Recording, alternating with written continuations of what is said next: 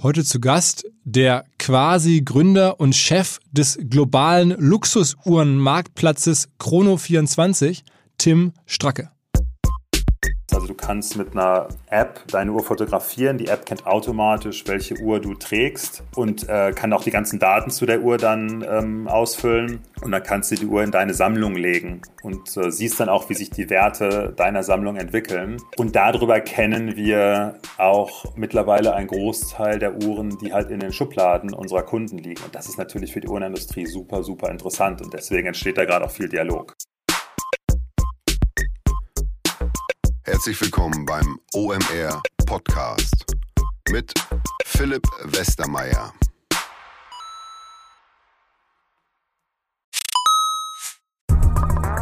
Weil die Kolleginnen und Kollegen von Instafo, also der Jobplattform für den Tech- und Sales-Bereich, von der ich hier schon häufiger berichtet habe, mittlerweile bei uns doch groß engagiert sind hier im Podcast. Ihr hört immer wieder hoffentlich von Instafo. Deswegen habe ich die Kollegen vor kurzem mal selber persönlich kennengelernt und war wirklich sehr angetan. Sie haben mir dazu erzählt, es gibt eine neue Finanzierungsrunde in die Firma. 10 Millionen werden da investiert. Das ganze Thema wird also immer relevanter. Daher nochmal hier mit Nachdruck der Hinweis. Wer Menschen sucht im Bereich Tech und Sales, denkt an Instafo. Die haben da scheinbar wirklich eine neue magische Soße gefunden, wo sie über ihre Plattform ein automatisiertes Matchmaking zwischen Arbeitnehmer und Arbeitgeber ermöglichen und das ist im direkten Marktvergleich dreimal effektiver, was die Quote von Bewerbung zu Einstellung angeht. Hilft natürlich auch, dass sie bereits über 100.000 passende Talentprofile auf der Plattform haben und dass man sehr, sehr schnell ins Gespräch kommt. Innerhalb von 48 Stunden bewerben sich die ersten Talente bei den Arbeitgebern oder man kann sogar als Arbeitgeber einer vorselektierten Gruppe an Talenten aktiv eine Nachricht schicken oder sie zum Chatten einladen, um sich noch schneller kennenzulernen und zu prüfen, könnte das passen. Also nicht nur ich und die Geldgeber offensichtlich glauben an Instafo, sondern auch mittlerweile über 1800 Firmen, darunter O2, RTL, HelloFresh, MyPoster, viele, viele weitere. Instafo ist auf OMR Reviews bestbewertet 4,8 Sterne in der Kategorie Recruiting Plattform. Firmen, die nun Instafo ausprobieren möchten, sehr gerne. Ihr spart außerdem 500 Euro auf die erste Besetzung, wenn ihr euch anmeldet über Instafo mit Doppel-F, instafo.com slash OMR. Zurück zum Podcast. Vor sicherlich schon sieben oder acht Jahren habe ich den Tim Stracke mal auf einem Event kennengelernt und war sofort interessiert und wusste gar nicht, dass es sowas gibt wie einen Marktplatz für Luxusuhren. Ähm, aber ich habe es ein bisschen verfolgt. In der Zwischenzeit gab es ja noch eine ganze Reihe von weiteren Ansätzen in dem Bereich, auch Firmen. Wir hatten ja auch schon mal einen Podcast hier ähm, mit dem Sven Schmidt gemeinsam, ähm, wo wir das Thema diskutiert haben mit einem anderen Gründer, dem Philipp Mann. Jedenfalls ähm, bin ich mit dem Tim Stracke immer so lose im Kontakt geblieben und vor ein paar Wochen hat er mir eine Mail geschrieben oder ein paar, vor ein paar Tagen ist eigentlich erst her und äh, äh, mal gezeigt, wie sich sozusagen der globale Luxusuhrenverkauf bei seiner Plattform entwickelt. Und da konnte man sehen, dass auf einmal schon wieder in China Luxusuhren gekauft werden. Da war ich total baff und dann haben wir ein bisschen drüber gechattet und dann meinte er, selbst in Italien werden jetzt nach der Pandemie ähm, wieder Luxusuhren gekauft. Und dann habe ich erst gedacht, das sei vielleicht eine neue Währung, eine Anlage und ob die Preise so günstig seien. Und so kamen wir ins Texten und irgendwann habe ich gedacht, okay, was wir hier besprechen quasi per WhatsApp, das ist eigentlich schon fast ein Podcast, weil es interessant ist, weil wir über diesen, diesen Marktplatz noch nie gesprochen haben. Über Luxusuhren hat schon dann wann mal, aber es ist irgendwie gerade in diesen Zeiten vielleicht ein spannender Indikator, und ähm, so habe ich einen Tim gefragt, ob er Bock hatte, einen, Podcast zu machen und ja, ist dazu gekommen. Ich finde da generell äh, Marktplätze als, als Businessmodell extrem spannend und dann gerade, wenn es aus Deutschland, in dem Fall aus Karlsruhe heraus, eine Firma gibt, die da global die Nummer eins ist, ähm, da gibt es eine ganze Reihe von, von Geschichten. Wie haben die es geschafft? Wo kommen die her? Wie arbeiten die mit diesen extrem verschwiegenen und ganz ungewöhnlichen äh, Marketingfirmen zusammen? Am Ende ist ja eine Rolex oder eine Omega, wie die Firmen alle heißen, ja auch marketingmäßig eine Art Wunder. Und darüber haben wir gesprochen. Kann man eine ganze Reihe von Sachen mitnehmen. Und ähm, ja, sozusagen im stillen Kämmerlein oder unbeachtet von vielen hat der Tim eine Firma gebaut, die ich werde das gleich im Podcast nochmal schätzen, so 500, 600 Millionen mittlerweile wert sein könnte. Er hat das natürlich nicht bestätigt, aber die Indikatoren gehen in diese Richtung. Beeindruckende Geschichte und in dem Sinne direkt rein in den Podcast mit Tim. Was? Moin Tim. Moin Philipp. Wo bist du gerade? Ich bin wie wahrscheinlich sehr viele, äh, gerade im Homeoffice. Ähm in Karlsruhe? Groß, ähm, nee, ich lebe in der Nähe von München. Ich bin nur unter der Woche in Karlsruhe, was äh, zurzeit äh, ja auch nicht so ganz einfach ist. Ähm, und ich habe das große Glück, äh, dass wir hier auch ein bisschen Garten haben und die Kinder nicht die ganze Zeit äh, hinter meinem Rücken oder vor dem äh, Monitor rumlaufen. Okay. Ähm, Chrono 24 ist dein Baby, wobei man muss das, also das, eine, ich habe es ja gerade schon ein bisschen erklärt, aber du bist sozusagen gar nicht der, der richtige Gründer, sondern du hast es dir ganz früh über, übernommen, ne? Ganz genau. Also so die Gründungsgeschichte ähm, ist die, dass ich äh, viel Erfahrung vorher schon mit Marktplätzen hatte. Ich bin 1999 habe ich einen, äh, einen Marktplatz für Geschenke gegründet bin dann mit äh, viel Geld, äh, einem großen Team äh, und hoher Geschwindigkeit gegen die Wand gefahren, als plötzlich äh, 2001 die Welt im Internet vorüber zu sein schien.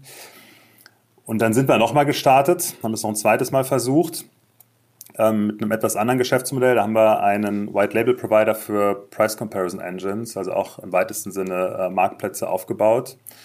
Ähm, das waren sehr, sehr anstrengende Jahre, so gerade 2001, 2 und 3. Das hat überhaupt keinen Spaß gemacht. Aber rückblickend muss man sagen, so mitten in der Krise zu gründen, ist dann oft dann doch auch ein äh, ganz guter Weg.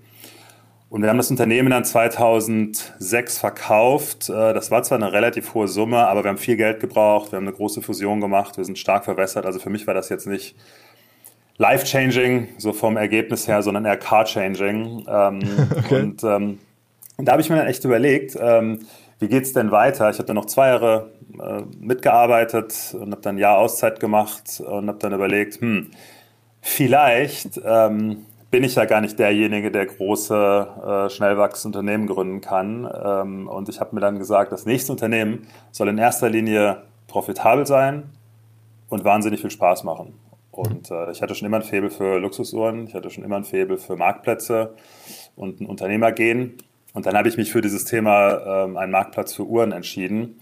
Ausgangspunkt war auch, dass ich halt echt wahnsinnig viel Zeit ähm, auf dem Sofa verbracht habe und auf einer uns allen sehr bekannten bunten Plattform nach Uhren gesucht habe, wo man die mehrheitlich noch ersteigern konnte. Du, du, du, meinst die mit Bay am Ende? Ja, ich glaube, äh, ich habe das schon ein Stück weit verdrängt. Ähm, mhm. Aber ich hatte nie das Gefühl, dass das so ein richtig gutes Produkt ist. Ähm, oder zumindest ähm, nicht für das Segment Uhren. Mhm. Beziehungsweise ich war der Meinung, man könnte das sehr viel besser machen. Und dann hatte ich die Idee, damals auch noch äh, mit dem, mit dem Dirk zusammen, äh, und auch äh, der Michael, unser Technical Co-Founder, ist dann auch kurze Zeit später dazugekommen, eben so einen Marktplatz aufzubauen. Und erst dann äh, habe ich witzigerweise Chrono24 entdeckt. Und dann haben wir überlegt, ob wir gegen Chrono24 antreten wollen oder ob wir äh, den damaligen Eigentümern die Plattform abkaufen wollen. Wir haben es lange diskutiert, wir haben ganz, ganz lange verhandelt. Es war keine einfache Verhandlung, ungefähr ein Jahr gedauert. Am Ende haben wir uns aber entschieden, ähm, die Plattform zu übernehmen. Das war kein Unternehmen, war auch kein Team, sondern wir haben lediglich die Marke und die Plattform übernommen. Aus unserer Sicht war das damals sehr, sehr teuer. Sag mal eine Größenordnung. Das war schon, ähm, also das waren äh, circa zehnfaches vom Umsatz, äh, was wir da bezahlen mussten. Aber der war schon siebenstellig, der Umsatz? Der Umsatz war nicht siebenstellig, nee. Ähm, der war so ähm, gut sechsstellig. Mhm. Der, äh, der Umsatz oder ja, niedrig, mittel, mittel sechsstellig. Ähm, und äh, die Verkäufer haben damals immer gesagt, ähm, naja, wir wollen das, äh, das Zehnfache vom, vom Ergebnis haben. Ähm, aber wir haben ja mehr oder weniger keine Kosten. Und wir haben gesagt, naja, äh, ihr arbeitet selbst schon auch zum Teil daran mit. Wir sehen da schon Kosten.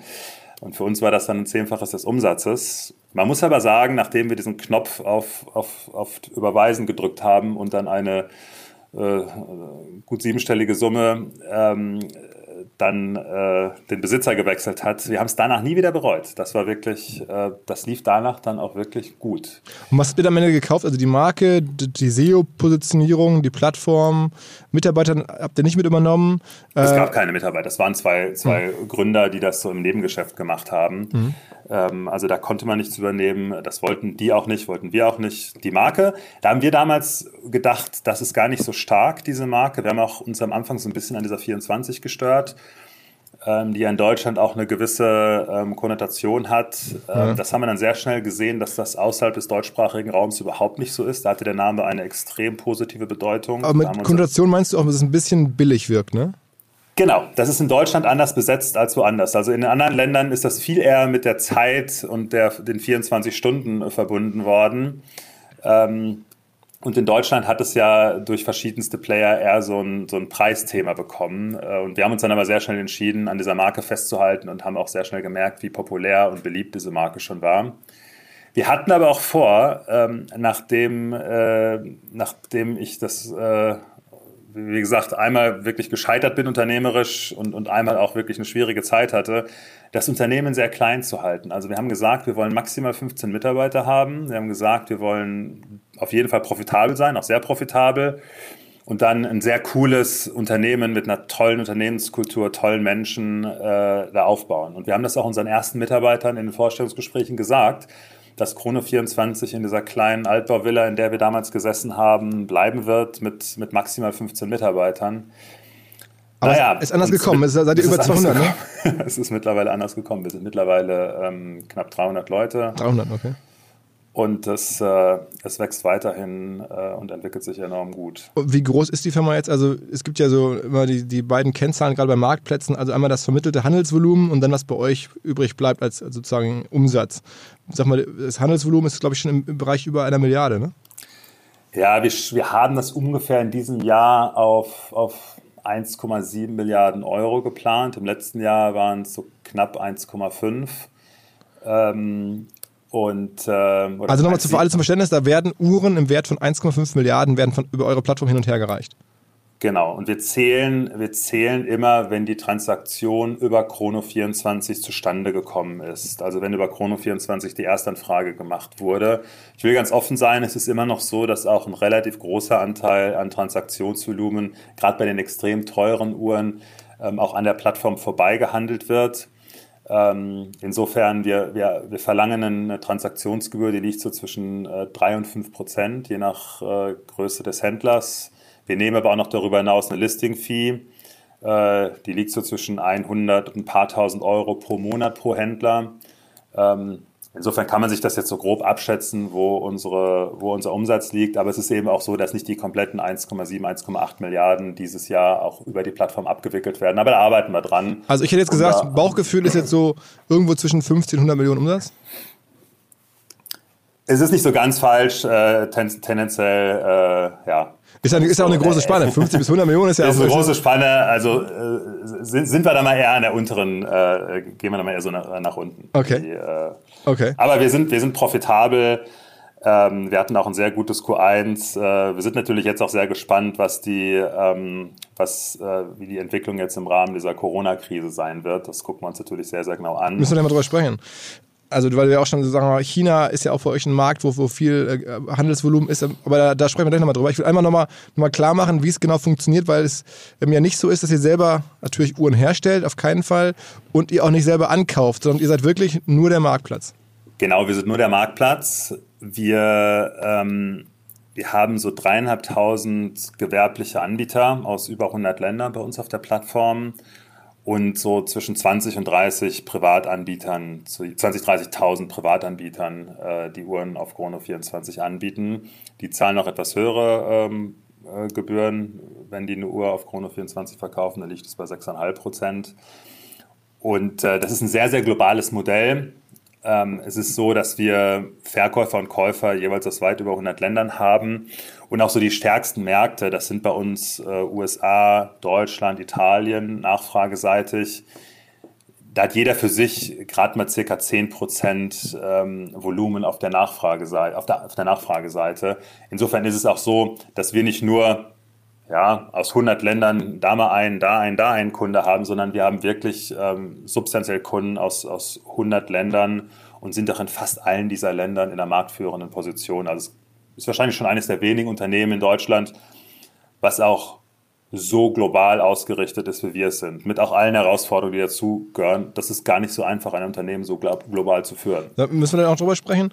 Aber nochmal ganz kurz, das Modell, ihr bekommt die Uhren jetzt nicht geschickt, sondern die werden, also ihr habt kein Lager oder wie macht ihr so eine Echtheitscheck? Weil das ist, glaube ich, in dem Bereich ganz entscheidend, dass, dass die Leute halt, die darüber bei euch jetzt kaufen, wissen, dass was sie da geschickt bekommen, dann von dem jeweiligen anderen Marktpartner, ist auch echt. Ganz genau, da gibt es also viele Dinge, die wir tun. Wir schauen uns zum einen äh, die Verkäufer sehr genau an, bevor wir die überhaupt auf die Plattform lassen. Dann ist es so, dass wenn du dann über Chrono24 eine Uhr kaufst, äh, überweist du das Geld an uns, äh, beziehungsweise an einen unserer Payment-Partner. Und wir halten das Geld während der Transaktion sozusagen als Treuhand Treuhänder. Mhm.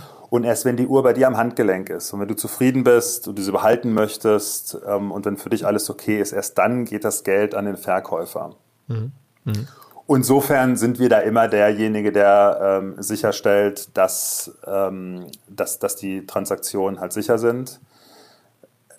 Man könnte natürlich auch überlegen, macht es Sinn, äh, jede Uhr einmal in die Hand zu nehmen? Nur bei ähm, 20.000 Uhren, die monatlich äh, oder 30.000 Uhren, die monatlich über so eine Plattform gehandelt werden, da ist es ein gigantischer Aufwand und der auch gerade vor, der, vor dem Hintergrund, dass 70 Prozent unserer Transaktionen grenzübergreifend sind, das enorme Herausforderung hätte und wahrscheinlich auch Kosten, ähm, die von einem Großteil der äh, Kunden nicht mehr getragen worden, äh, hm. nicht mehr getragen wollen, äh, werden wollen.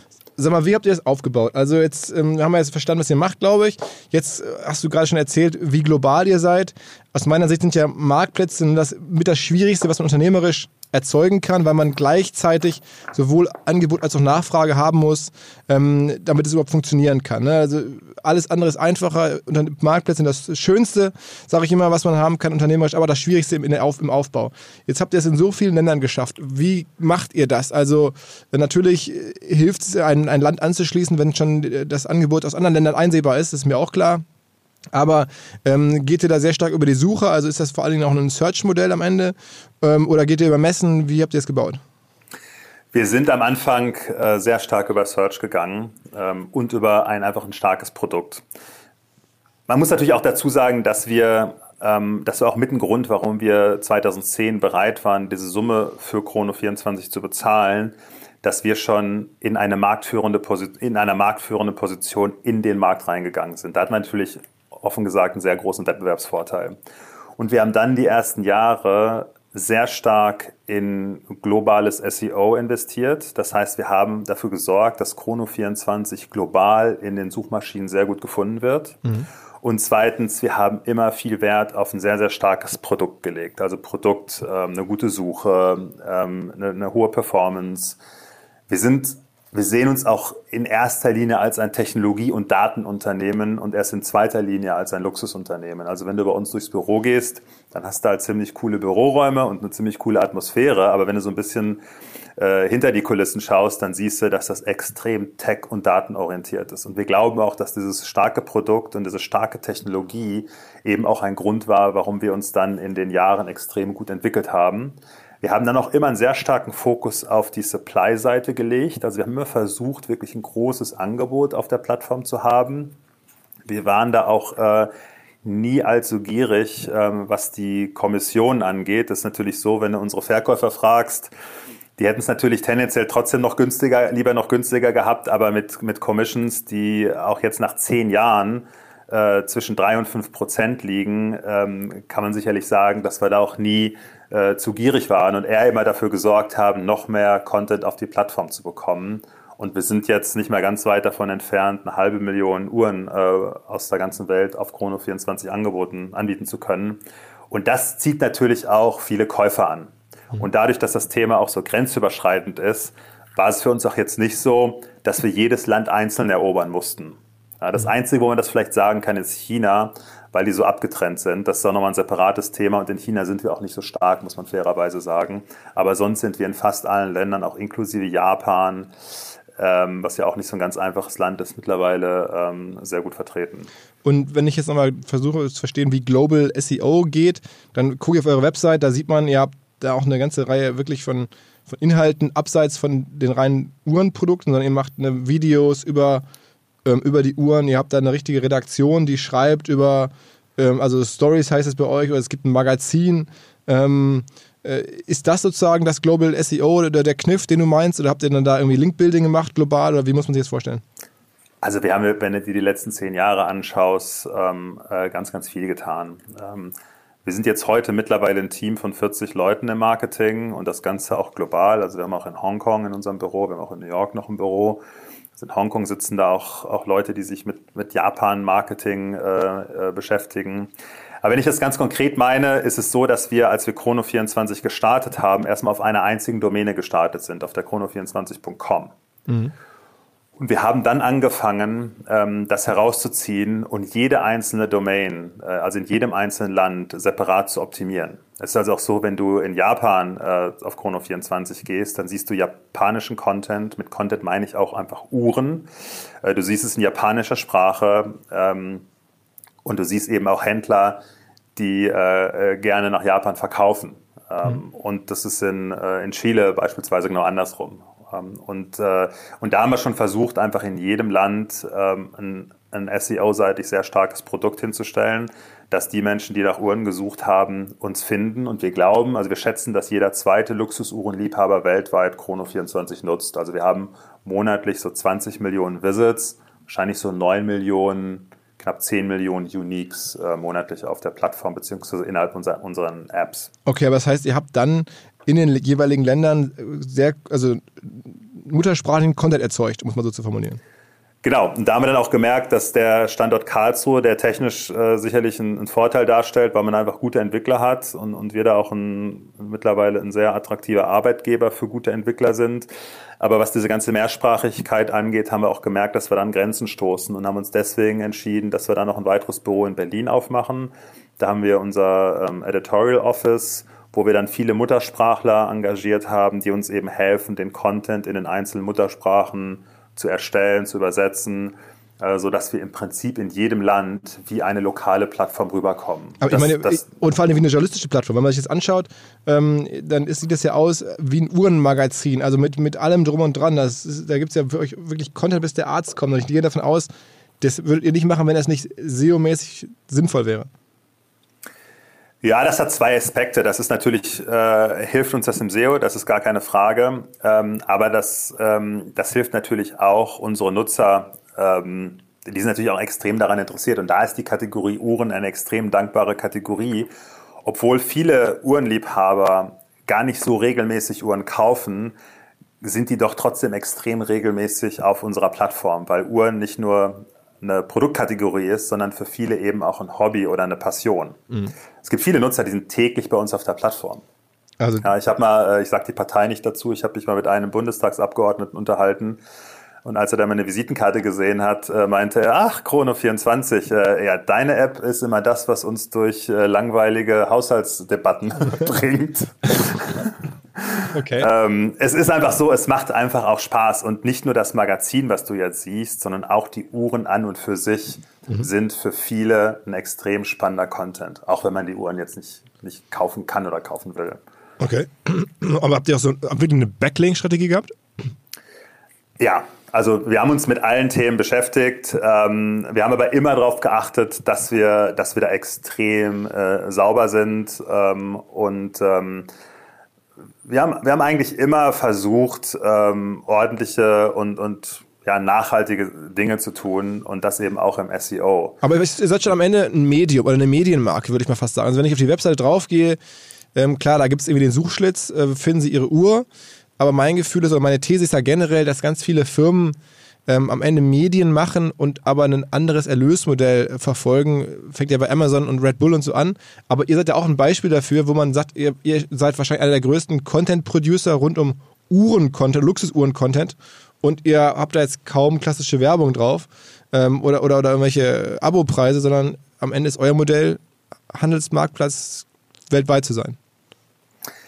Das ist richtig. Ich würde uns aber trotzdem nicht als eine Medienmarke bezeichnen. Ja, die ähm, da gibt es viele Diskussionen. Sind wir eine Luxusmarke? Sind wir eine Medienmarke? Äh, äh, sind wir eine, eine Mark sind wir einfach eine, eine Marktplatz? Sind wir eine Handelsplattform? Und ich glaube, dass wir am ehesten als eine Handelsplattform wahrgenommen werden, die sehr, sehr hochwertig ist. Ähm, aber diese Bühne des Luxuses, äh, den überlassen wir dann den Produkten, die man bei uns kauft. Das mhm. ist halt dann dieser, der Luxus, den sich manche Leute gönnen. Es gibt auch ganz viele verschiedene Motivationen, warum Menschen Uhren kaufen. Das ist sicherlich für einige auch eine, heutzutage sehr stark eine Wertanlage. Für manche ist es ähm, Design. Äh, viele begeistern sich für die Marken. Ähm, aber auch sehr, sehr viele ähm, eben für die Mechanik, die in solchen Uhren drin ist. Ja, das sind ja alles mechanische Uhren, das sind ja auch ein Stück weit so Meisterwerke. Was sind denn die Top, also ich hätte jetzt als Laie gesagt, da wird Rolex vor allen Dingen verkauft. Das ist eure Top-Marke? Ja, das ist, das ist die Top-Marke.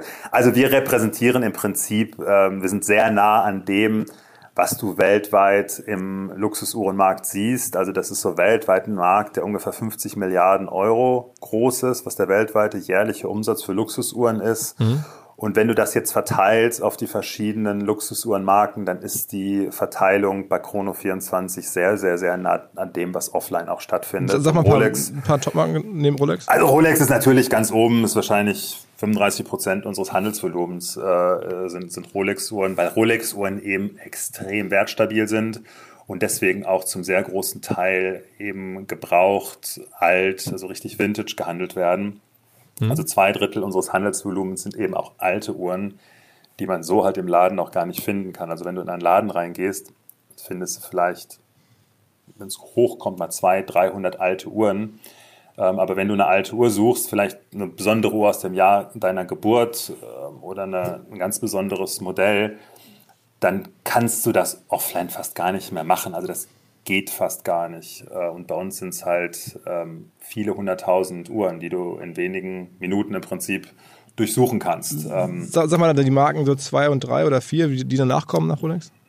Ist so ein bisschen die Frage, wie man zählt, ob man nach Handelsvolumen zählt. Also so die großen Marken bei uns, das ist halt Rolex, äh, Patek Philippe, Audemars Piguet, ähm, Omega, Breitling, Okay, also die, das sind ja auch, glaube ich, die, die größten Uhrenmarken. Und haben die da, also habt ihr mit denen, äh, gibt es, glaube ich, einen Fall, auf den wir leider noch zu sprechen kommen, aber hast du generell mit denen darüber schon mal gesprochen? Haben die damit Probleme? Freuen die sich? Ist das für die cool oder nicht cool? Wie sehen die das?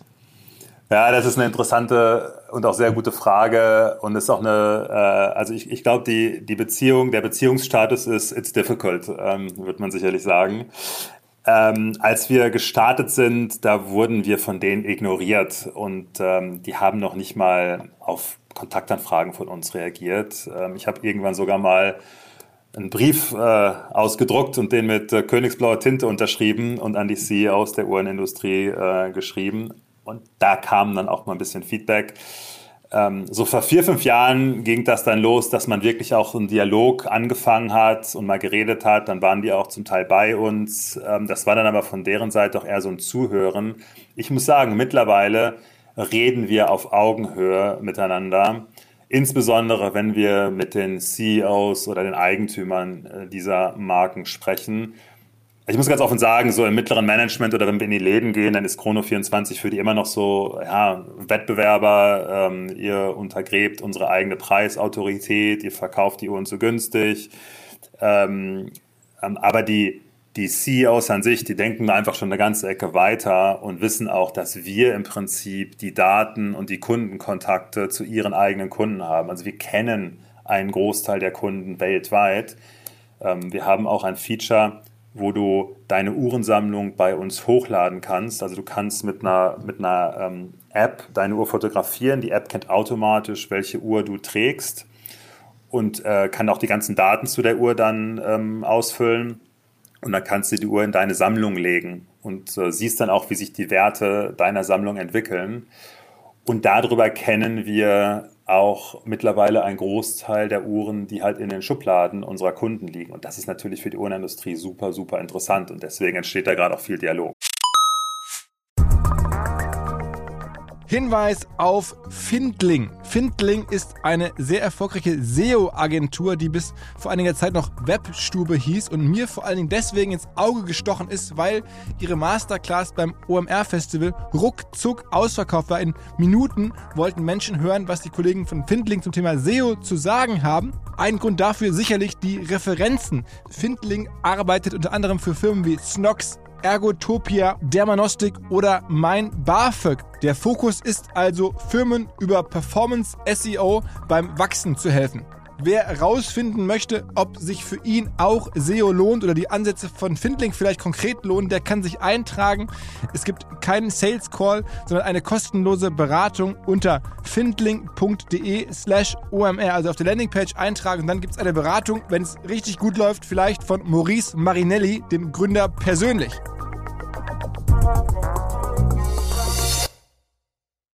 Zurück zum Podcast. Aber erstmal ist natürlich die Klage, wenn es euch nicht gäbe, könnten sie mehr neue Uhren wahrscheinlich verkaufen. Ähm, weil ne, dann gäbe es diesen, diesen, diesen Gebraucht Uhrenmarktplatz in dieser Dimension zumindest nicht. Dann gäbe es den wahrscheinlich woanders, aber halt nicht so, nicht so professionell und, und perfekt.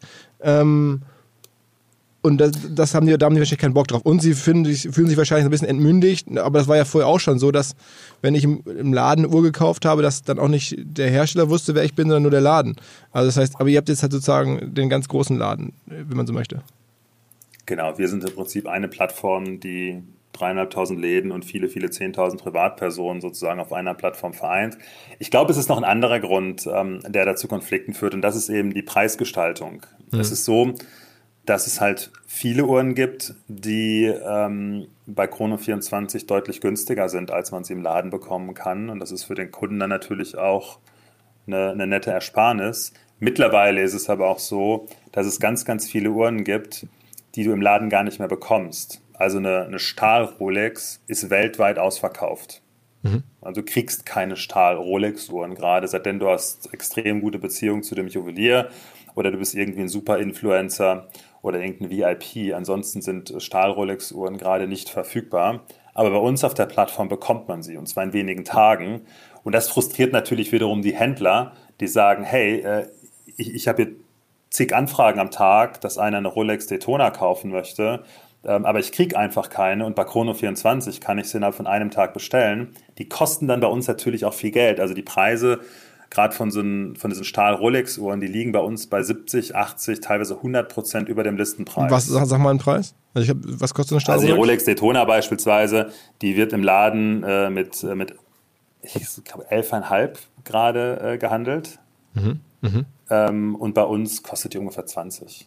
Okay. 2021. Die Philipp, äh, Patek Philippe Nautilus, ähm, die die kostet im Laden, glaube ich, so 26, 27. Ähm, die wird bei uns äh, für 40 bis 50 gehandelt. 40, 50.000 also, für eine Uhr? Ja. Wow, das ist schon auch, also ich meine, ich wusste schon, dass die Preise gut sind, das sind ja wirklich sehr gute Preise. Ne?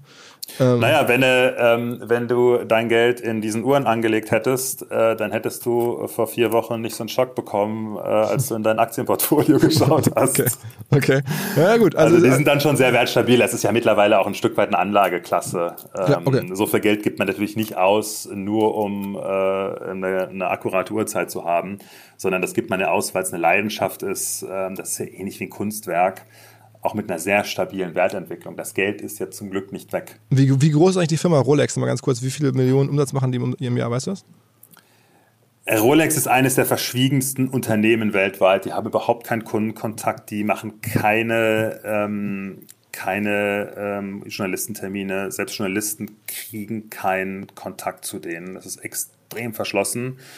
Die sind ja im Besitz einer, einer Stiftung. Ähm, man vermutet, dass die eine Million Uhren im Jahr verkaufen und man schätzt, dass der X-Factory-Umsatz wahrscheinlich so bei fünf bis sechs Milliarden liegt.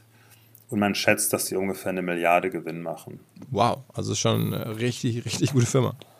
Das ist eine richtig gute Firma und es ist spannend, wie, die, wie auch dieses Unternehmen geführt wird und wie, wie extrem konservativ dieses Unternehmen ist ähm, und im Prinzip alles, was man halt in modernen Business Schools lernt, da einfach nicht gemacht wird. Hm. Ähm, also was weiß ich, Kundenzentrierung und, und, interessiert die einfach gar nicht. Die ziehen ihr Ding eisenhart durch. Auch, auch beispielsweise zur Zeit mit einer so gigantisch großen Nachfrage, dass die Uhren weltweit ausverkauft sind, hm. erhöhen die nicht die Produktion. Die, die sind ganz konsequent, geht es jedes Jahr drei, vier Prozent hoch ähm, und und das, das ziehen die Eisenhart durch. Mhm. Und damit sind sie natürlich nahe an einer Währung und das zahlt sich natürlich langfristig enorm aus. Und sind denn also, andere Uhrenhersteller, die ähnlich agieren? Ja, da gibt es schon einige. Also Patek Philippe ist sicherlich ein ähnliches Unternehmen, äh, deutlich kleiner in der Stückzahl, aber auch wesentlich teurer bei den Uhren. Äh, Audemars Piguet ist auch äh, so ein Unternehmen. Es ist interessant, dass insbesondere die familiengeführten Unternehmen so wahnsinnig erfolgreich sind. Und dann gibt es halt die großen äh, börsennotierten Gruppen, die Swatch Group äh, mit, mit vielen Marken, Richemont, äh, die da natürlich immer so diesen ähm, Zwiespalt haben zwischen der kurzfristigen Perspektive, die von der Börse honoriert wird, und dann diese extreme langfristigen Perspektive, die halt ähm, so ein Gut wie eine Uhr ähm, erfordert. Mhm, mhm. Okay. Ähm, also jetzt äh, waren wir gerade noch ein bisschen stehen geblieben bei diesem Search. Ihr habt sozusagen global Search gemacht, ihr habt dann irgendwie Content aufgebaut. Ihr habt es auch mit, wenn ich darüber nachdenke, ganz vielen verschiedenen Suchmaschinen zu tun. Ne? Ich meine, wir leben ja hier in Europa, in der Google-Welt, aber ähm, in China oder Russland oder so ist es ja nicht so. Also das heißt, du kennst dich mittlerweile mit allen Suchmaschinen der Welt aus, nehme ich an. Na, ich persönlich zum Glück nicht. Ja, aber dein Team, ja. ähm, ja, da muss man auch sagen, dass, dass da, ähm, da gibt es schon einen Markt, in dem wir sicherlich nicht so stark sind, wie wir gerne wären, und das ist China. Und das liegt sicherlich auch daran, ähm, dass in China einfach Search so nicht funktioniert.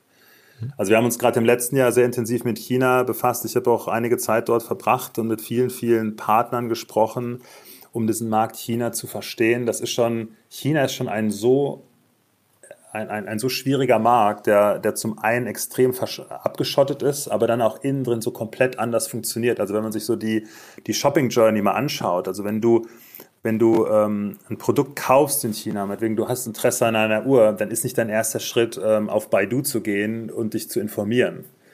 Ähm, sondern du machst das entweder, dass du in die, ähm, in die Shoppingportale, äh, sei es jetzt Taobao oder ähm, JD reingehst, ähm, oder, und das ist vielfach sogar der häufigere Weg, dass du das über dein soziales Network, also über WeChat machst. Und die, die Shopping Journey, die in Deutschland vielfach bei Google beginnt, es bewegt sich ja auch schon so Richtung Amazon zum Teil. Also es gibt ja schon viele, die ihre Shopping Journey bei Amazon starten. Mhm. Ähm, aber in China beginnt die eben ganz oft bei WeChat. Und das sind natürlich auch komplett andere Verhaltensweisen, die dann kommen und auch ganz andere Mechaniken. Also da ist wahrscheinlich das ganze Thema Influencer-Marketing dadurch viel, viel relevanter in China als jetzt Search-Marketing. Macht ihr dann, gibt ihr dann großen chinesischen Influencern auch mal eine Uhr oder wie macht ihr das? Wir sind gerade dabei, uns den chinesischen Markt sehr gut anzuschauen. Äh, wir haben auch ein, ein größeres Büro in Hongkong und so circa 20 Mitarbeiter in Hongkong. Ähm, aber ich kann nicht sagen, dass wir den chinesischen Markt schon richtig erschlossen haben. Das ist sicherlich auch so der größte Gap von Marktpotenzial zu unserer eigenen Marktposition in China. Was aber auch damit zusammenhängt, dass einfach die Mauern um China herum so extrem hoch sind. Aber ihr seid ja schon am Start, also ihr habt da schon eine Plattform wir haben da eine Plattform, äh, das ist richtig, ähm, und du kannst da auch kaufen. Ähm, aber es ist halt einfach über die, über die Einfuhrsteuer ähm, auch wirklich prohibitiv teuer, Uhren in China, ähm, außerhalb von China zu kaufen. Okay. Und deswegen, aber du hast, ähm, du hast mir im Vorfeld erzählt, ähm, dass du dir global, so kamen wir mal ins Gespräch, äh, gerade anschaust in, in Corona-Zeiten, wie der Luxusuhrenhandel, den ihr ja nun wirklich sehr, sehr gut sehen könnt, in den verschiedenen Ländern sozusagen eingebrochen ist oder auch wieder angezogen hat. Und du sagtest irgendwie, ähm, zumindest hättet ihr Daten, dass in China ähm, natürlich jetzt äh, Januar, Februar, als da halt Corona ähm, richtig ausgebrochen ist, äh, die Transaktionen eingebrochen sind, aber jetzt auch schon wieder anziehen. Das sehen wir das sehen wir in fast allen Ländern. Also wir gucken uns ähm, natürlich sowas wie Spanien und Italien sehr genau an. Äh, wir gucken uns auch die USA äh, sehr genau an.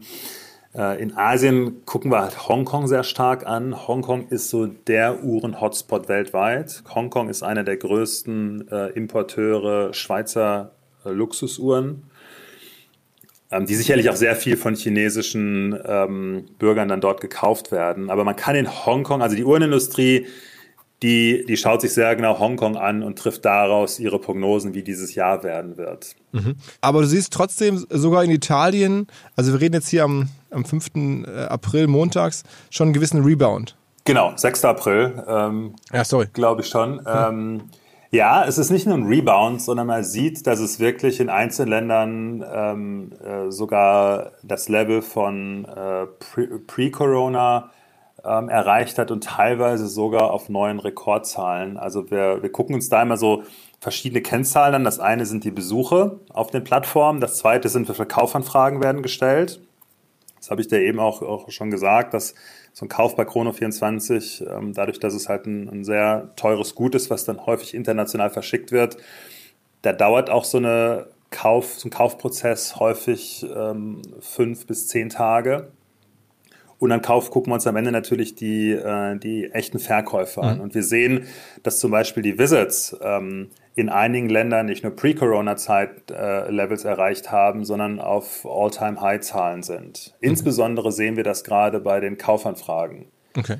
Die sind global nahezu bei einem All-Time-High gerade. Das liegt aber auch daran, dass wir glauben, dass gerade sehr viele Menschen äh, vielleicht auch denken, sie könnten da gerade super Schnäppchen machen und jetzt vielleicht die Chance haben, Rolex-Uhren zu kaufen, die man äh, sonst kaum kriegt. Ähm, also Oder also halt in diese andere Währung wechseln wollen, dass die sagen, okay, ich, ich will jetzt quasi in die Rolex-Währung wechseln, wenn man so möchte. Absolut, absolut. Da, äh, das, das sehen wir auch viel, dass, dass, dass viele das jetzt äh, tun wollen.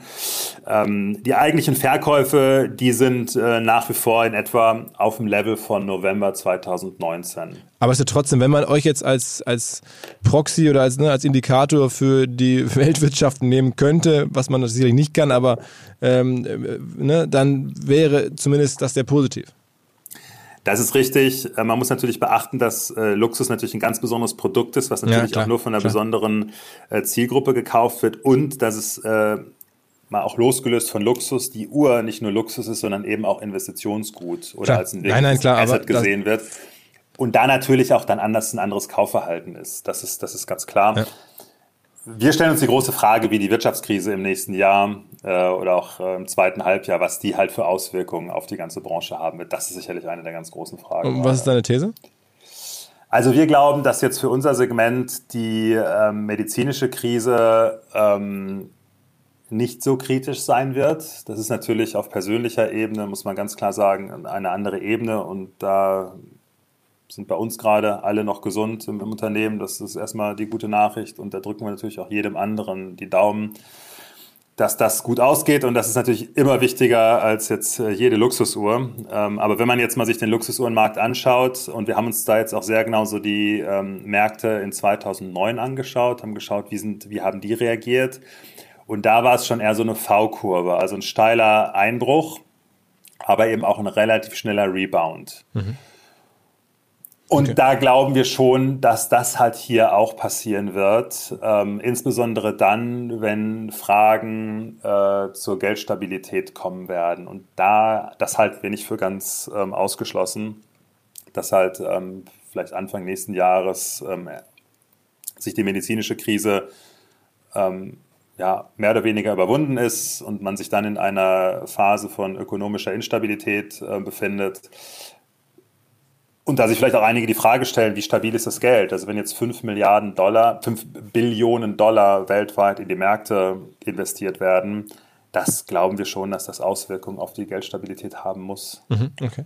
Und was, was ja für euch dann verrückterweise hilfreich sein könnte, weil die Leute andere Anlageklassen ähm, suchen. Okay. Sag mal, ich sehe jetzt trotzdem ähm, in, der, in der Vergangenheit immer mal wieder auch Influencer, die irgendwie bei euch sich Uhren anschauen und so. Also ihr macht jetzt neben SEO schon noch andere Marketing-Kanäle, ähm, ne? Absolut. Also ich meine, wir haben, äh, also SEO war das, was uns halt groß gemacht hat in den ersten sechs, sieben Jahren. Und wir haben dann und das war auch so eine interessante Diskussion, dass wir dann, ich habe ja gesagt, wir wollen klein bleiben. Und das war so 2014. Da haben wir dann gemerkt, dass wir sehr häufig in unseren Strategie-Meetings gesessen haben und da ist ein Satz immer wieder gekommen und das war der Satz, man müsste eigentlich, man müsste eigentlich mal richtig in Content investieren. Man müsste eigentlich Fernsehwerbung machen. Mhm. Man müsste eigentlich ein Büro in Hongkong und in New York aufmachen. Aber wir waren echt wir waren echt vorsichtig. Wir haben sogar 2013 ähm, uns entschieden, unsere ähm, institutionellen Investoren rauszukaufen, mhm. ähm, die uns damals geholfen haben, die Akquisition zu schultern. Und dann gehörte uns fast 100 Prozent des Unternehmens. Es war profitabel, es, war, es ist gewachsen, es hat wahnsinnig viel Spaß gemacht. Aber eben zunehmend kam das Gefühl, dass wir echt viel Potenzial auf dem Tisch liegen lassen. Und da haben wir dann überlegt, hey, ähm, eigentlich kann man das nicht bringen, dass man, dass man das jetzt jemand anders machen lässt. Ähm, wir waren nach wie vor der Meinung, äh, dass der Markt oder zu mit der Meinung, dass der Markt eben auch das hergibt, ein richtig großes Unternehmen aufzubauen. Und das war dann der Punkt, wo wir zum einen auch Insight reingeholt haben, einen, äh, einen amerikanischen, sehr renommierten ähm, Private Equity und Venture Capital. Die haben bei euch richtig Investor. viel Geld investiert, ne? Wie viel wurde da genau investiert?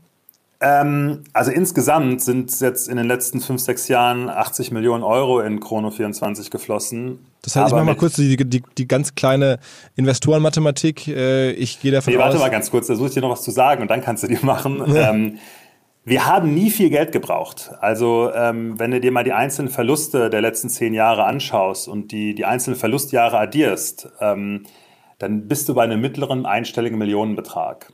Okay. Also wir haben nie viel Geld ausgegeben, auch im Vergleich zu anderen Unternehmen in unserer Branche, äh, weil wir eben da auch nicht so richtig dran geglaubt haben. Und immer wenn wir Geld aufgenommen haben, dann haben wir die Burnrate ein bisschen hochgefahren, aber haben typischerweise nach zwei, drei Jahren auch die Profitabilität wieder erreicht. Ähm, und es ist deswegen auch noch viel Geld bei uns auf dem Konto. Und es hat, würde ich auch ganz offen sagen, auch viele Secondary-Transaktionen in den letzten drei, vier Jahren gegeben, wo dann Investoren auch mal ihre Anteile wieder verkauft haben oder gekauft haben.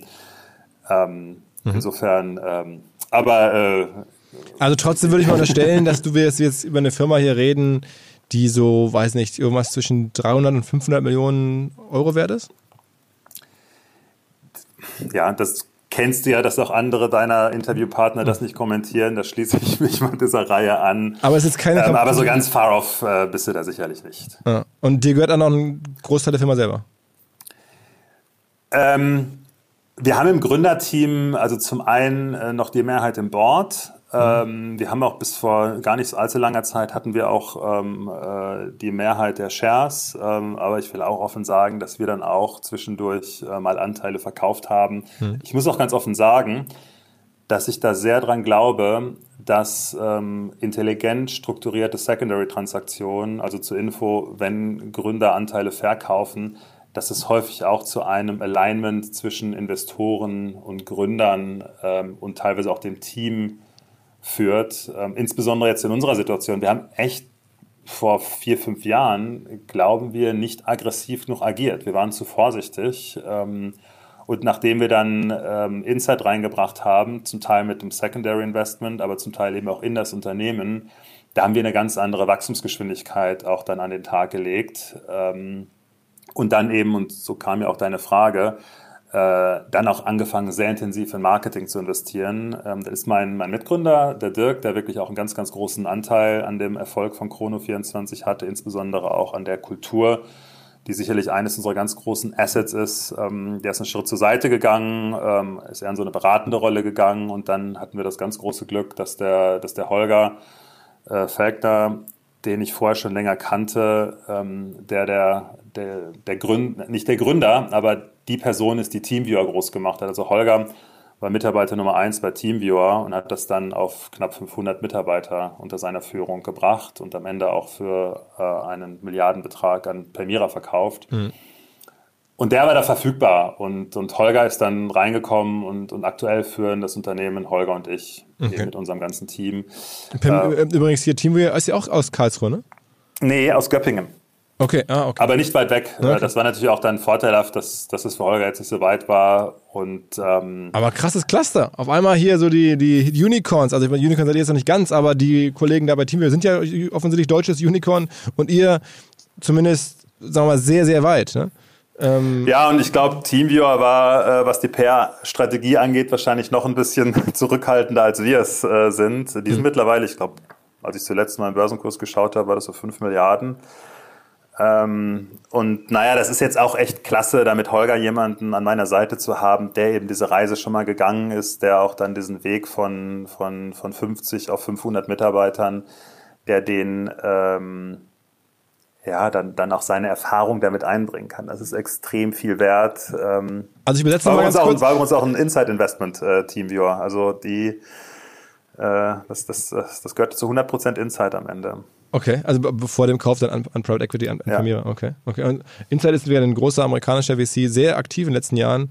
Ähm, okay, aber das heißt, ich übersetze nochmal, ich fasse mal kurz zusammen, diese ganze Investorenseite. Dir gehören jetzt irgendwas noch zwischen 15 und 20 Prozent, höre ich jetzt so raus. Ähm, also da kann alles falsch sein, das ist meine Erfahrungsdeutung. Ähm, aber du hast sicherlich jetzt auch über die letzten Jahre, vollkommen zu Recht, ja, ähm, sicherlich ich, ich tippe jetzt mal eine achtstellige Summe vom Tisch genommen, ähm, einfach äh, weil die Möglichkeit da war und weil man dann das Risiko besser balanciert hat. Ähm, und ja, äh, ich glaube, das ist eine super Situation, super Geschichte. Mal wieder ein Hinweis nach längerer Zeit auf Molly. Wer uns länger nicht gehört hat, Molly ist keine Person, sondern ein extrem erfolgreiches Fintech aus den Niederlanden. Mittlerweile eines der erfolgreichsten Fintechs überhaupt in Europa. Vor 20 Jahren gegründet, hilft es insbesondere E-Commerce-Anbietern, Shops, Marken dabei, ihre Zahlungen zu vereinfachen. Also wenn wir alle dort jeweils bezahlen müssen, egal ob bei Koro, Drycorn, Sushi Bikes, Reishunger, Molly ist Teil des Prozesses. Die machen die Zahlungsabwicklung, die erhöhen darüber auch die Conversion Rates, weil sie das so gut machen. Die vergeben übrigens auch sehr unbürokratisch Finanzierungslösungen an Händler. Also wer noch Kredite braucht im Handel, Molly kann auch dabei helfen, bis zu 250.000 Euro. Flexible Rückzahlung je nach Umsatz eures Shops. Also, ihr wollt eine passende Zahlungslösung für euren Shop. Ihr wollt vor allen Dingen auch mehr Conversions im Shop als aktuell und ihr benötigt vielleicht auch noch einen Kredit. Dann könnte Molly die richtige Adresse sein. Es gibt mehr Informationen im Netz unter www.molly, M-O-L-L-I-E, molly.com slash OMR. Wer noch mehr wissen möchte, natürlich ist Molly auch gelistet bei OMR Reviews, unserem hauseigenen Software-Bewertungsportal und ist dort einer der besten bewertesten Anbieter in der Kategorie Zahlungsdienstleister. Zurück zum Podcast. Und jetzt waren wir stehen geblieben beim Marketing. Ähm, aber der Holger und ihr gebt dann wirklich auch jetzt Geld in neue Kanäle. Also ich hatte, wollte ja fragen, Influencer bekommen da jetzt auch wirklich Leute Geld, dass sie mal vor irgendeiner YouTube-Kamera oder vor irgendeinem Instagram-Account hingehen und sagen, ich gucke mal gerade mir hier bei Chrono24 was Neues an. Genau, also wir, wir machen da mittlerweile richtig viel und ähm, wir, wir sehen uns als ein Tech- und ein, ein, ein Datenunternehmen, aber eben zunehmend auch als ein marketinggetriebenes Unternehmen. Ähm, und spielen da auch wirklich mittlerweile die gesamte Klaviatur. Wir haben äh, im letzten Jahr auch mal TV getestet. Mhm. Ähm, da müssen wir offen sagen, das hat uns äh, von den KPIs äh, nicht so umgehauen. Also wir haben in Amerika mal eine größere TV-Kampagne gemacht. Also in irgendwelchen Business-TV-Channels oder so? Oder sonst ist die Streuverlust wahrscheinlich sehr hoch, weil die Produkte sind ja auch sehr ja, teuer. Da, ja, also schon mehrere Kanäle genommen. Ähm, äh, schon natürlich ein eher männliches Umfeld. Äh, das, ist, das ist richtig. Eine große Herausforderung ist halt bei uns, dass wir so extrem lange Customer Journeys haben. Also ich glaube, das ist so das komplette Gegenteil von dem, was, was vor ein paar Tagen äh, der Kollege von Lieferando erzählt hat. Ähm, mhm. Du hast Hunger und dann kann es gut sein, dass du 20, 30 Minuten später die Bestellung machst. Äh, bei uns ist das so, also vom Zeitpunkt, wo die Leidenschaft äh, kommt, dass man meine Uhr kaufen will, bis dann der Kauf getätigt wird, da gehen, vergehen oft sechs, neun, zwölf Monate. Also wir erleben das, dass wir im Schnitt unsere Nutzer ähm, 30 bis 40 Mal auf der Plattform haben wow. bevor ein Kauf getätigt wird. Okay. Das hat natürlich Vorteile und Nachteile. Das ist, der Nachteil ist, dass natürlich so diese gesamte ähm, äh, Media-Attribution extrem schwierig wird, weil das eben lange Zeiträume sind und dann häufig auch viele Kanäle. Der Vorteil auf der anderen Seite ist natürlich, dass du extrem viel über die Nutzer lernst. Mhm. Und da sind unsere Daten wirklich auch beeindruckend. Also wir glauben, dass wir in vielen Fällen ähm, eine relativ sichere Prognose abgeben können, welche Uhr der Kunde kauft ähm, bevor der eigentliche Kauf stattgefunden hat. Das haben wir an uns selbst schon teilweise getestet. Das ist wirklich beeindruckend. Krass. Ähm, naja, und da, da machen wir jetzt mittlerweile eine ganze Menge. Du hast ja eben schon viel über das Thema Content Marketing gesprochen. Da haben wir ein ganzes, äh, ganzes Team aufgebaut. Ähm, Influencer ist gerade, äh, wir hatten da gerade ein paar Termine, die wir absagen mussten, weil wir halt ähm, da die Interviews nicht machen konnten und nicht nach Amerika fliegen konnten. Ähm, und äh, Video spielt bei uns mittlerweile eine große Rolle, Social. Äh, da haben wir sicherlich in den ersten Jahren zu viel auf Facebook gesetzt und Instagram etwas zu spät gestartet, mhm. ähm, äh, weil wir halt na, auch gedacht haben, dass bei Facebook äh, von der Altersgruppe her vielleicht eher die Kunden sind, die sich Uhren leisten können.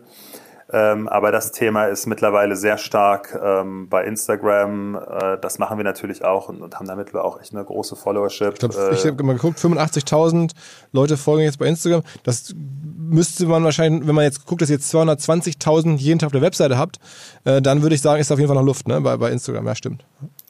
Ja, auch das ist ja auch immer die gute Nachricht. Also es ist immer so ganz witzig, wenn ich äh, jemand kennenlerne, äh, der mir dann äh, vorschwärmt, äh, wie lange er Chrono 24 schon nutzt und wie toll er das findet. Dann freue ich mich natürlich auf der einen Seite immer, weil sich das immer erstmal ganz gut anfühlt. Aber noch besser ist es natürlich immer, wenn man Menschen trifft, die es noch nicht nutzen.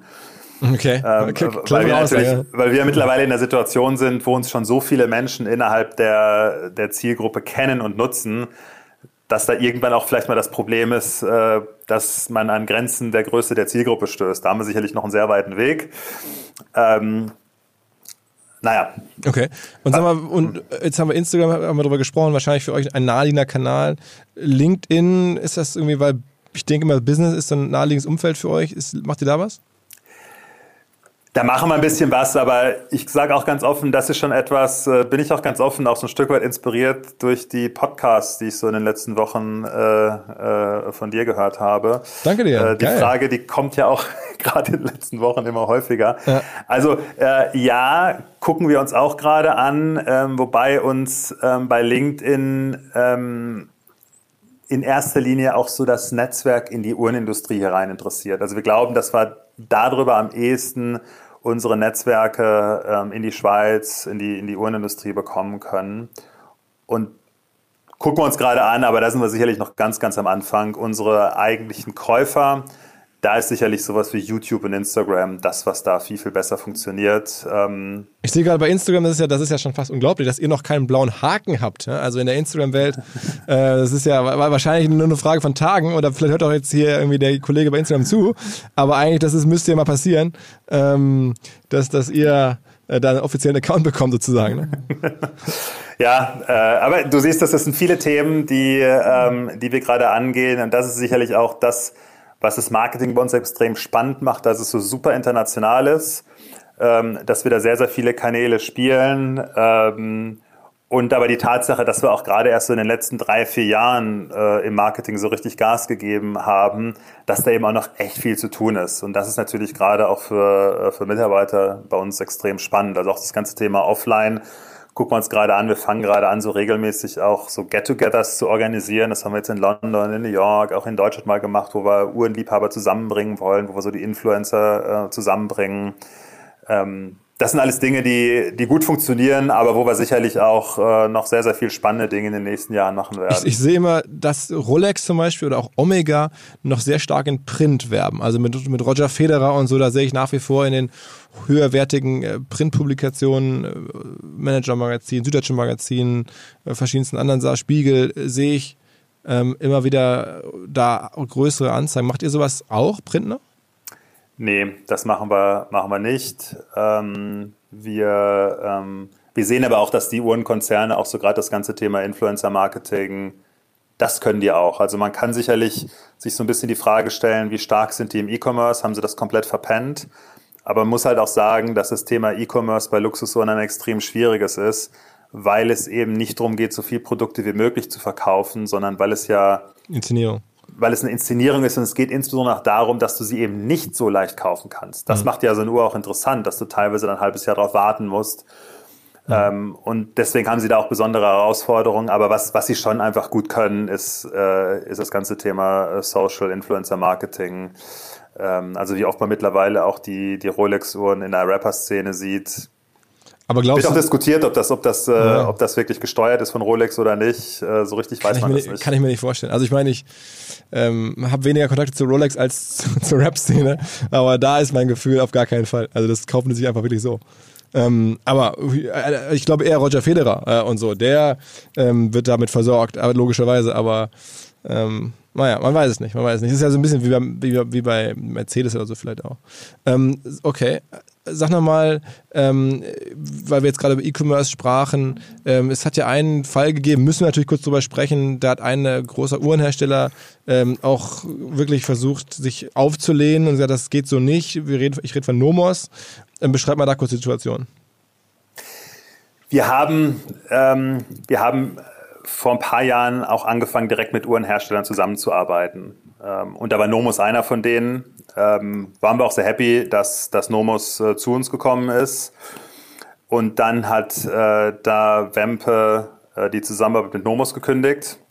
Also und große Juwelier, ne? Also große Juwelierkette. Große ne? Juwelierkette, ganz genau. Und haben dann Nomos da aus, dem, äh, aus den Läden rausgenommen. Ähm, naja, und dann war das so ein bisschen so ein Power-Struggle. Ähm, da hat Wempe relativ viel Druck gemacht und dann haben sich auch noch verschiedene andere Juweliere zusammengeschlossen ähm, und am Ende hat sich dann Nomus entschieden, äh, wieder zurück zu Wempe zu gehen. Ähm, wir haben aber nach wie vor ein extrem enges Verhältnis mit Nomos. Wir verstehen uns mit denen auch sehr gut. Ich habe da gerade letzte Woche mit denen noch telefoniert. Wir haben uns letztendlich entschlossen, ähm, dass wir diese zusammen mit den Marken ähm, auf einer anderen Plattform machen möchten. Wir haben gesehen, dass es halt extrem schwierig ist, auf Chrono24 Angebote von den Marken zu haben, die äh, natürlich Listenpreise sind. Das war natürlich auch wichtig, dass man da Listenpreise zahlt, wenn du deine Uhr kaufst. Und dann direkt daneben äh, konntest du dich in den Marktplatz begeben mhm. und die Uhr eben zu deutlich anderen Preisen kaufen, deutlich niedriger. Oder eben Uhren, die nicht so leicht verfügbar waren, die konnte man im Marktplatz dann kaufen, vielleicht über Listenpreis, aber die gab es dann in der, in der Brandboutique bei uns nicht. Und das hat dazu ein paar Konflikten geführt, wo wir am Ende dann gesagt haben, naja, vielleicht ist es dann doch richtig, dass sich Chrono24 messerscharf fokussiert auf dieses Thema. Wir betreiben einen Marktplatz. Wir wollen nicht gleichzeitig auch der Vertriebskanal für die Hersteller werden. Und wir haben dann parallel ähm, uns einen der, der weltweit führenden Blogs äh, im Bereich Luxusuhren gekauft, der ein extrem hohes Ansehen sowohl bei den Marken als auch bei den Sammlern genießt.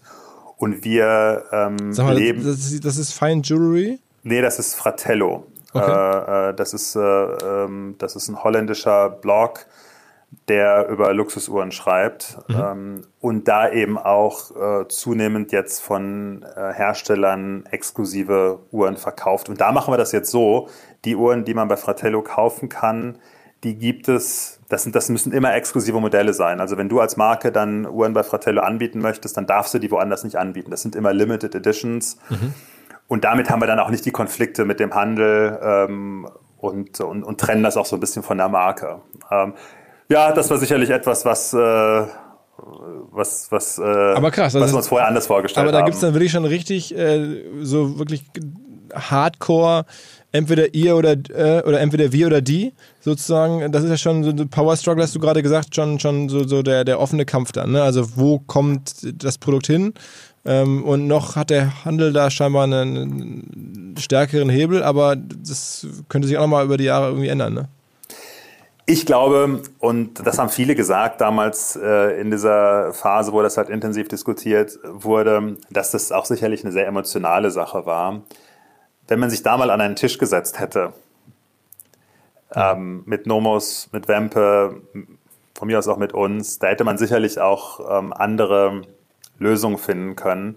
Nomos und Wempe sind beides zwei extrem erfolgreiche Unternehmen, aber es sind sicherlich auch sehr stolze Unternehmen und äh, ich hatte manchmal das Gefühl, dass es da auch einfachere Lösungen hätte geben können, wo vielleicht alle auch am Ende äh, partizipiert hätten. Ähm, mhm. Aber so ist es für uns jetzt auch okay, äh, die Partnerschaften eben auf einer anderen Plattform zu machen. Das lag auch am Ende nicht nur an, an, an Nomos, sondern da gab es auch noch ein paar andere Marken, äh, mit denen wir darüber gesprochen haben und die auch signalisiert haben, dass sie in eine Partnerschaft mit uns äh, lieber wäre, wenn das etwas distanzierter von dem eigentlichen Marktplatz ist. Ähm, okay. Und das ist auch okay. okay. Also das sind ja auch unterschiedliche Welten, ob ich jetzt äh, bei einem Hersteller einkaufe oder ob ich auf einem Marktplatz ähm, einkaufe. Hm. Ähm, wer ist denn sonst generell Wettbewerb von euch? Also wir haben ja ganz am Anfang schon so ein bisschen über Ebay gesprochen. Kann ich mir jetzt nicht mehr so richtig vorstellen, dass da so viel ist, aber musst du mal sagen. Doch, oder? doch, doch, doch. Ist viel? Okay. Ja, ja. Also, also wir sehen auf weltweiter Ebene im Prinzip ähm, Ebay als einzigen relevanten Mitbewerber. Und ich muss auch sagen, dass Ebay sicherlich von der Marke dann nicht so gut aufgestellt ist für Luxusuhren.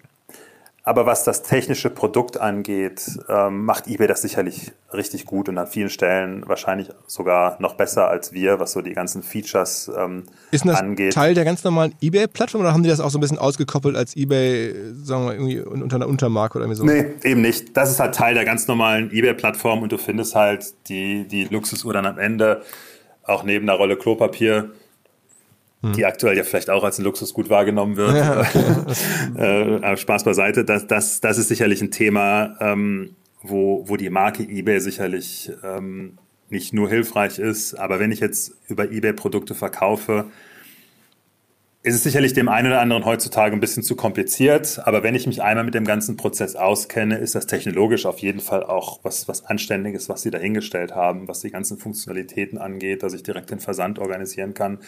Das machen die alles sicherlich auch gut. Ähm, nichtsdestotrotz ist es so, dass ähm, die Durchschnittsuhr bei eBay schätzen wir in etwa nur ein Viertel von dem kostet, was sie bei uns kostet. Und bei also, euch kostet, das waren 3.000, 4.000, 5.000 Euro oder was? Ja, ist eher so sieben, so sieben Okay. Um die 7000 schätzen wir, ist so die, die durchschnittliche Uhr. Und wenn, die ganzen wenn du auch hm? die nimmst, die dann an Chrono 24 vorbeigehandelt werden, was oft die ganz teuren sind. Hm. Wenn es dann mal so siebenstellig wird, dann, dann tun wir uns manchmal auch schwer, dass die Transaktion wirklich über die Plattform abgewickelt wird. Aber das heißt, die teuerste Uhr, die bei euch jemals sichtbar verkauft wurde, war dann schon auch siebenstellig? Ähm, nee, das war ist gar nicht so lange her. Das waren mal 800.000 Dollar. Was war das? Vor Monaten. Das war eine Richard Mill. Okay, sagt mir gar nichts. Ja, ja je, je teurer es wird, desto, desto kleiner und exklusiver sind dann die Marken. ja, vollkommen ähm, fair. Kenne ich mich nicht mehr aus. Ja? Ähm, okay, aber beeindruckend. Okay.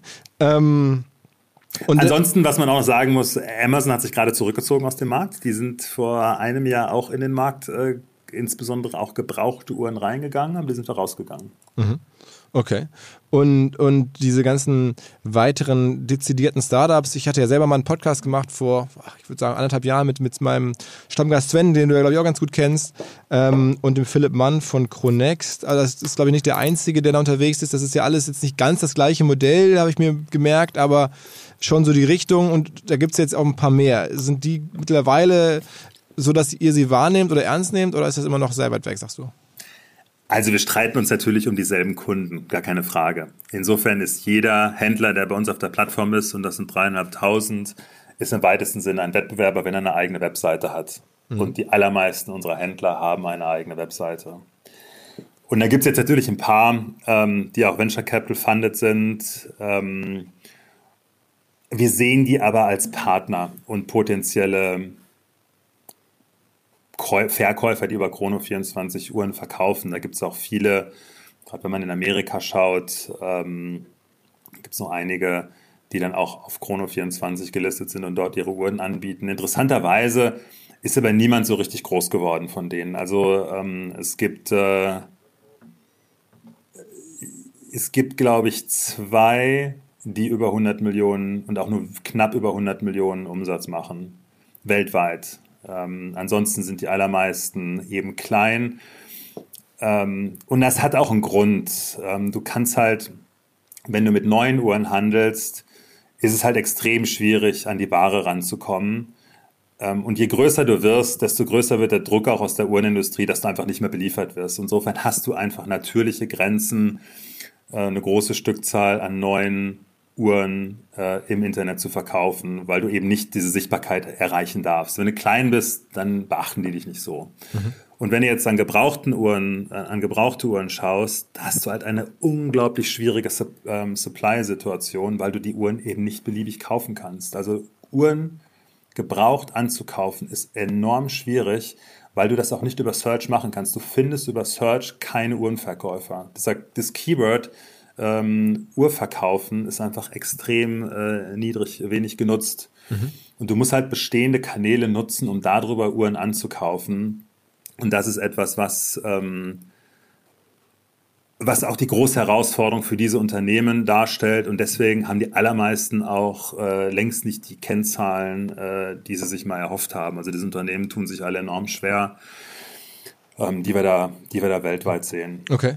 Okay. Was ist denn bei euch jetzt, hast du gerade ein bisschen vom Wettbewerb erzählt, bei euch so die, die Vision? Also, na klar, man kann den Markt noch weiter erschließen. Ähm, es kommt noch mehr Volumen wahrscheinlich auch online. Ähm, Gibt es auch noch mal andere Produkte, Schmuck, jegliche anderen Art, äh, dass ihr euch anschaut? Äh, wo siehst du sozusagen die, die langfristige Zukunft? Also langfristig möchten wir einfach jeden Luxusuhrenliebhaber auf der Welt kennen.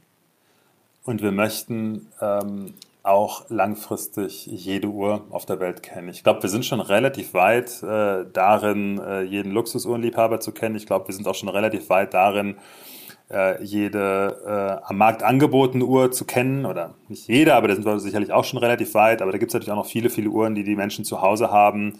Und diese Uhren zu kennen. Und dann wollen wir die Plattform sein, die dann darüber die Transaktionen sicher vertrauenswürdig managt. Ähm, und da ist sicherlich auch so, dass wir an dieser ganzen ähm, Journey ähm, des, des Kaufens noch viel stärker partizipieren möchten. Also es war so, dass wir vor zehn Jahren, als wir in den Markt reingegangen sind, eigentlich als, als Classified gestartet sind. Ja, du konntest halt, du hast Geld dafür bezahlt, um deine Uhren bei Chrono24 anzubieten. Ähm, und wir haben uns nicht wirklich darum gekümmert. Mittlerweile unterstützen wir halt an ganz, ganz vielen Stellen der Transaktion, aber das kann man sicherlich auch noch viel, viel intensiver machen und da nochmal ein ganz anderes Einkaufserlebnis bieten. Wir haben vor diesem Hintergrund auch ähm, im letzten Jahr ein kleines Unternehmen gekauft, das selbst mit Uhren handelt, was wir als Tochterunternehmer auch Unternehmen weiter betreiben und da lernen wir gerade enorm viel, ähm, wie man wirklich einen, idealen Uhrenhandel betreibt. Und da kann man sich natürlich auch eine ganze Menge vorstellen, was wir in Zukunft unseren Händlern und unseren Nutzern anbieten können. Um, das ist diese holländische äh, Firma, von der du gerade sprachst. Nee, das ist nochmal eine weitere Firma. Die holländische Firma war ein Blog, den wir gekauft haben. Und wir haben im, im letzten Jahr ein Unternehmen gekauft, was wirklich physisch mit Uhren handelt. Wie heißen also, die? Zeitauktion. Okay. Die sitzen äh, in Ostdeutschland. Sind, aktuell sind das so knapp 40 Mitarbeiter. Ähm, und da, das haben wir halt getan, weil wir halt lernen wollten und viel besser verstehen wollten, wie ist es denn, Uhren zu verkaufen. Und das war zwar und ist zwar ein sehr kleines Unternehmen, aber die sind sehr, sehr effizient, was ihre Prozesse angeht, wie, äh, wie die Uhr angekauft wird, wie sie dann verarbeitet wird und, und, und haben da auch eine echt gute Software. Und diese Lernerfahrung, die wollen wir natürlich in Zukunft auch unseren ganzen Händlern ähm, zuteil werden lassen und darüber einfach noch ein viel, viel besseres Einkaufserlebnis ähm, schaffen. Was das Thema andere Kategorien angeht, ähm, da sage ich dir ganz offen, da war ich vor vielen, vielen Jahren noch etwas optimistischer und habe auch irgendwann mal gedacht, hey, man kann das doch jetzt noch in vielen, vielen anderen Kategorien ähm, erfolgreich machen. Und da haben wir auch sicherlich äh, mal experimentiert. Aber wir merken, dass im Bereich Schmuck, äh, im Bereich Uhren noch so wahnsinnig viel zu tun ist und so viel Potenzial drin steckt, dass es sinnvoll ist, da unsere komplette Energie ähm, auf Uhren zu fokussieren und jetzt nicht noch fünf andere Kategorien wie Boote, Flugzeuge, Schmuck, äh, okay. Diamanten ähm, und, und, dann noch entsprechend viel Fokus drauf zu, okay. zu, setzen. Also das ist schon, Uhren ist schon eine echt große, super spannende und für Marktplätze auch gut geeignete Kategorie. Wie, wie viele Luxusuhren hast du selber? Ähm, so zehn würde ich mal schätzen. Ähm, ich, äh, Deine Lieblingsuhr da, raus? Also was ist dein, dein All-Time-Favorite? Boah, das ist eine ganz, ganz schwierige Frage, weil ich mit jeder Uhr ähm, immer eine Geschichte habe. Ähm, also die Uhr, die ich gerade trage, ist eine, eine Omega Speedmaster Ultraman. Das ist eine Limited Edition, die ähm, auch über Fratello verkauft wurde. Da mhm. gab es nur nur 2000 Stück davon. Bin ich sehr happy, davon eine ähm, bekommen zu haben. Und äh, die trage ich sehr, sehr gerne. Da hat sich so ein bisschen auch rumgesprochen, dass man insbesondere, auch wenn heute nicht Dienstag ist, dass man die insbesondere dienstags trägt. Das ist die sogenannte Speedy Tuesday. Okay. Äh, dass sich die Speedmaster Community darauf geeinigt hat, dass man dienstags immer Speedmaster Uhren trägt, was mittlerweile auch weltweit echt sehr, sehr viel verfolgt wird. Aber Crazy. ansonsten habe ich wirklich viele Uhren, auch mit, mit netten Geschichten, äh, zu denen ich die mir gekauft habe oder geschenkt bekommen habe. Und das Tolle ist ja, äh, wenn ich mir hier mal meine Familie, äh, unser Haus äh, anschaue, in 100 Jahren ist wahrscheinlich von all dem nichts mehr da. Ob das Haus da noch steht, äh, meine Frau und ich sind ganz sicher nicht mehr da und wahrscheinlich auch unsere Kinder nicht mehr. Aber ich glaube, dass meine Uhrensammlung auch in 100 Jahren noch da sein wird. Und das ist schon irgendwie ein tolles Gefühl. Ich bin sonst auch gar nicht so ein Luxustyp. Aber diese, diese Ewigkeit ähm, und die, die, die, diese Feinmechanik am Handgelenk zu haben, das ist schon etwas Besonderes. Okay, okay. Das ja, ganz cool. Also es ist hier sehr gut platziertes Gattungsmarketing, schon, schon durchaus ange angekommen. Ähm, okay, sagen wir mal vielleicht ganz kurz, wahrscheinlich sind auch ganz viele prominente, bekannte Namen, die bei euch Uhren kaufen, kann ich mir vorstellen. Ne? Also wahrscheinlich staunst du manchmal, wenn du das mitbekommst, dass dann da irgendwelche, weiß nicht, dir aus anderen Kontexten bekannten Personen da bei euch irgendwelche Uhren kaufen oder so. Ist das so? Das ist so und es ist immer lustig, was für äh, komische E-Mail-Adressen die dann haben. Äh, also, ähm, also leider, leider steht uns ja so die, die Datenschutzgrundverordnung da so ein bisschen im Weg, dass ich hier jetzt dann nochmal großen, äh, groß ausschweifen zu kann. Ähm, aber da, da sind schon viele berühmte Leute und wir mittlerweile sogar auch im Unternehmen darauf achten, dass das nicht mehr so geteilt wird, wenn mal irgendwie ein berühmter Nationalspieler oder wie auch immer eine Uhr gekauft hat. ähm, aber das, äh, die, die rufen auch schon mal an, also da, wenn die irgendwelche Fragen haben. Und dann haben die immer E-Mail-Adressen, die dann irgendwie so xyz348.telekom.de heißen. okay. ähm, und dann. Äh, Aber ihr habt kein Testimonial, ne? Ihr habt bislang kein Testimonial oder sowas in der Art, ne? Nee, das haben wir nicht. Das haben wir auch mal diskutiert. Ähm, vor vielen, vielen Jahren. Ist im Uhrenbereich hat eigentlich jeder Testimonial, wenn ich so überlege, ne? Omega mit dem ganzen James Bond-Kram und wie gesagt, ich habe gerade schon Roger Federer und ich glaube, für die meisten äh, Luxusuhren findet man irgendeine Art von Testimonial, aber bei euch nicht. Das ist richtig, das ist richtig, dass wir das bisher noch nicht haben. Ähm, da, ähm, wir haben das auch schon mal diskutiert äh, im Rahmen unseres Marketing-Mixes.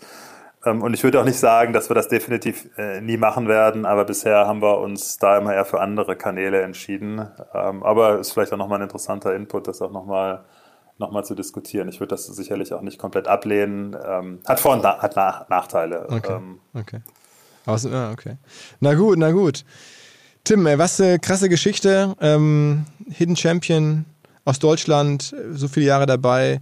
Ähm, so viel auch mittlerweile wirtschaftliche Kraft, erzählt ja so nebenher von irgendwelchen Übernahmen. Ich habe jetzt gar nicht mehr nachgefragt, was ihr dann da jeweils bezahlt habt, aber es werden sicherlich auch in allen Fällen äh, sicherlich sieben- oder achtstellige Beträge gewesen sein. Ähm, ihr ja, führt hier äh, am Ende ein sehr globales Business aus Karlsruhe. Ähm, was es nicht alles so gibt in der digitalen Welt. Ähm, ich freue mich total, dass, dass du ein bisschen erzählt hast ähm, und dass vor allen Dingen du uns regelmäßig auch hörst, wie so viele andere auch. Das ist echt cool zu hören, dass du da sozusagen immer auch die letzten Podcasts sofort äh, referenzieren kannst. Ähm, vielen, vielen Dank für deine Zeit und ähm, bleib gesund. Du auch, Philipp. Vielen Dank für die Einladung und äh, hoffe, wir sehen uns bald mal wieder. Alles klar. Tschüss, tschüss. Mach's gut, ciao. Das größte Problem von Computern und digitaler Technologie sitzt häufig vor der Screen und macht Fehler. So auch Menschen bei uns, so auch ich, so auch ihr. Und zwar häufig, indem ihr einfach nur auf bös gemeinte Attacken reinfallt. Und davor schützt euch ein neues, demnächst vielleicht Unicorn aus Köln. Die Rede ist vom Cybersecurity-Unternehmen SoSafe, die euch, die eure Belegschaft, die eure Kolleginnen und Kollegen, die Firmen sowie Systeme davor schützen, dass andere Menschen häufig mit KI generierte Mails versenden, mit zum Beispiel so Betreffzeilen wie jetzt Login-Daten ändern für neues Kundentool oder Cloud-Account wurde deaktiviert, hier klicken oder, oder, oder. Ihr wisst, was ich meine. 85% aller Cyberattacken auf Firmen sind deswegen erfolgreich, weil Menschen auf Sachen reingefallen sind. Und genau davor schützt SoSafe, indem sie Angriffssimulationen fahren, indem sie Risikoanalysen durchführen, indem sie eine Human Firewall in eurer Firma aufbauen, so nennen sie das. Und sie machen allen Hörerinnen und Hörern folgendes Angebot. Ihr könnt euch selber attackieren lassen, natürlich ohne Risiko und Gefahr, um zu testen, wie sicher eure Systeme sind. Alles kostenlos, um SoSafe kennenzulernen. Übrigens, die durchschnittliche Klickrate von Leuten auf Attacken von SoSafe liegt bei 30%. Gerne rausfinden, wo eure liegt und feststellen, wie hoch die Gefahr ist. SoSafe de slash omr hilft da sehr. Nochmal so safe ein Wort so safe.de slash omr. Zurück zum Podcast.